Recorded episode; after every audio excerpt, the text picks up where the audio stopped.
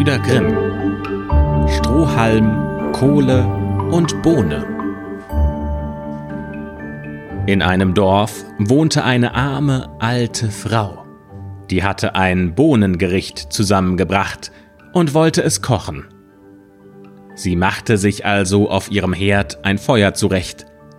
Und damit es schneller brennen sollte, zündete sie es mit einer Handvoll Stroh an. Als sie die Bohnen in den Topf schüttete, da fiel ihr unbemerkt eine auf den Boden, die direkt neben einem Strohhalm zu liegen kam. Bald danach sprang auch eine glühende Kohle vom Herd zu den beiden herab. Da fing der Strohhalm an und sprach Liebe Freunde, von woher kommt ihr? Die Kohle antwortete Ich zum Glück bin dem Feuer entsprungen. Ich hätte das alleine nicht mit Gewalt durchgesetzt, und ich war mir meines Todes sicher. Ich wäre bestimmt zu Asche verbrannt. Und die Bohne sagte Ich bin auch noch mit heiler Haut davongekommen. Aber hätte mich die Alte in den Topf gepackt, ich wäre ohne Barmherzigkeit zu Brei gekocht werden, genauso wie meine Kameraden. Mich hätte auch kein besseres Urteil erwartet, sprach das Stroh.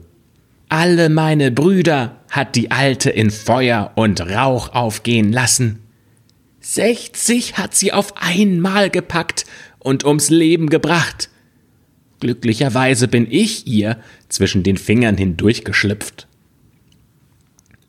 Was sollen wir aber nun anfangen? Sprach die Kohle.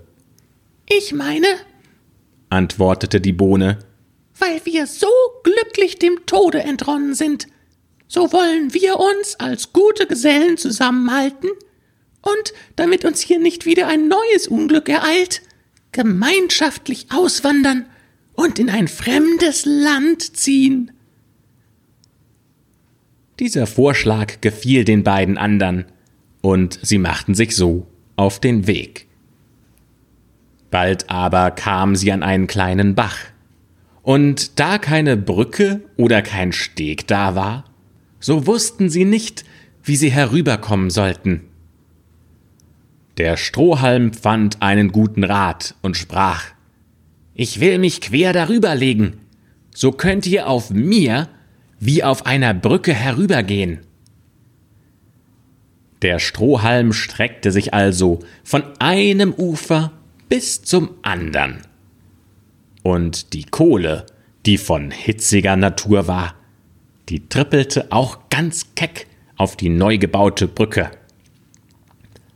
Aber als sie in der Mitte angekommen war und unter sich das Wasser rauschen hörte, da bekam die Kohle Angst. Sie blieb stehen, und sie traute sich nicht weiter. Der Strohhalm aber fing an zu brennen. Er zerbrach in zwei Stücke und fiel in den Bach. Die Kohle rutschte nach, zischte, als sie ins Wasser kam, und gab den Geist auf. Die Bohne, die vorsichtigerweise noch auf dem Ufer zurückgeblieben war, musste über diese Geschichte so laut lachen und konnte nicht aufhören und lachte so gewaltig, dass sie zerplatzte. Und nun war es ebenfalls um sie geschehen. Und nun wäre es ebenfalls um sie geschehen, wenn nicht zu ihrem Glück ein Schneider auf Wanderschaft gewesen wäre, der sich an diesem Bach ausgeruht hat.